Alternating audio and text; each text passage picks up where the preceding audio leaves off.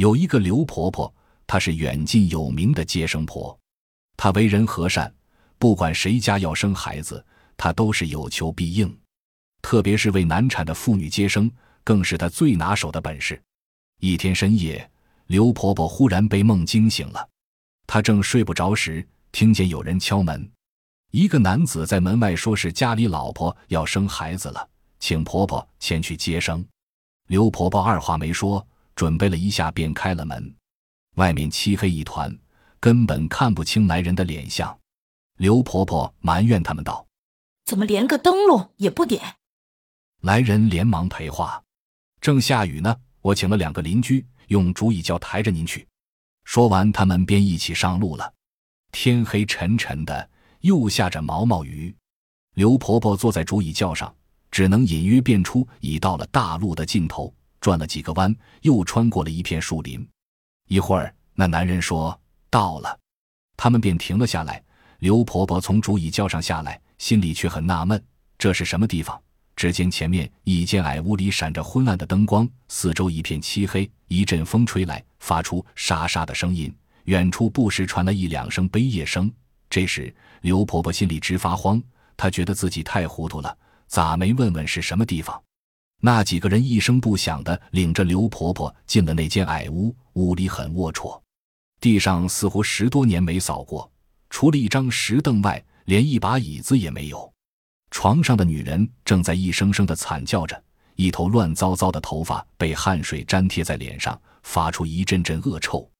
她咧着一张大嘴，眼睛瞪得老圆。似乎要喷出火来，很是怕人。刘婆婆怕极了，也不敢多问，就赶紧为她接生。因为是难产，刘婆婆忙得汗流满面。两个时辰过去了，孩子终于出来了，哇哇的叫着，还是个男婴呢。产妇急促的喘着气，仍然闪动着那双使人害怕的大眼睛。刘婆婆吩咐打水来，她要洗手，还要给产妇擦洗擦洗。可是那男人说。哎呀，现在没有水，您就随便找什么擦一擦吧。他吗？我自己来照料。刘婆婆心里嘀咕：这家人办事也真邋遢。她见没什么东西擦手，便将手里的血迹擦在了石凳上。接着，男人便张罗着吃鸡蛋。他揭开锅盖，一阵浓浓的腥味飘了出来。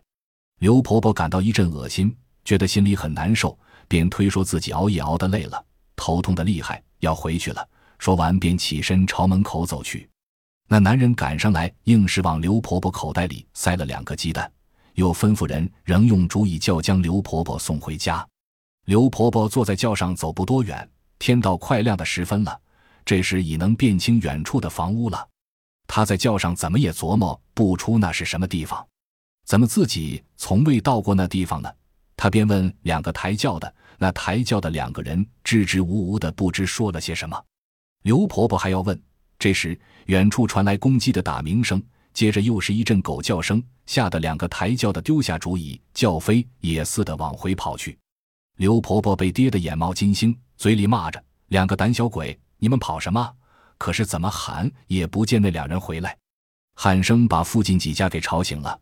从屋里出来了几个人，他们仔细一看是刘婆婆，便走了过去。他们问明了情况后。就把刘婆婆送回了家。天亮了，这事很快传开了，人们都觉得奇怪，这附近并没听说过谁家要生孩子呀。于是人们按着刘婆婆说的方向去寻找，却发现了一片乱坟岗，其中一座合葬的坟墓前的石碑上有着新的血迹。刘婆婆忽然想起了口袋里的鸡蛋，就连忙伸手往口袋里去掏，结果拿出的却是两个螺丝。吓得她当场昏死过去。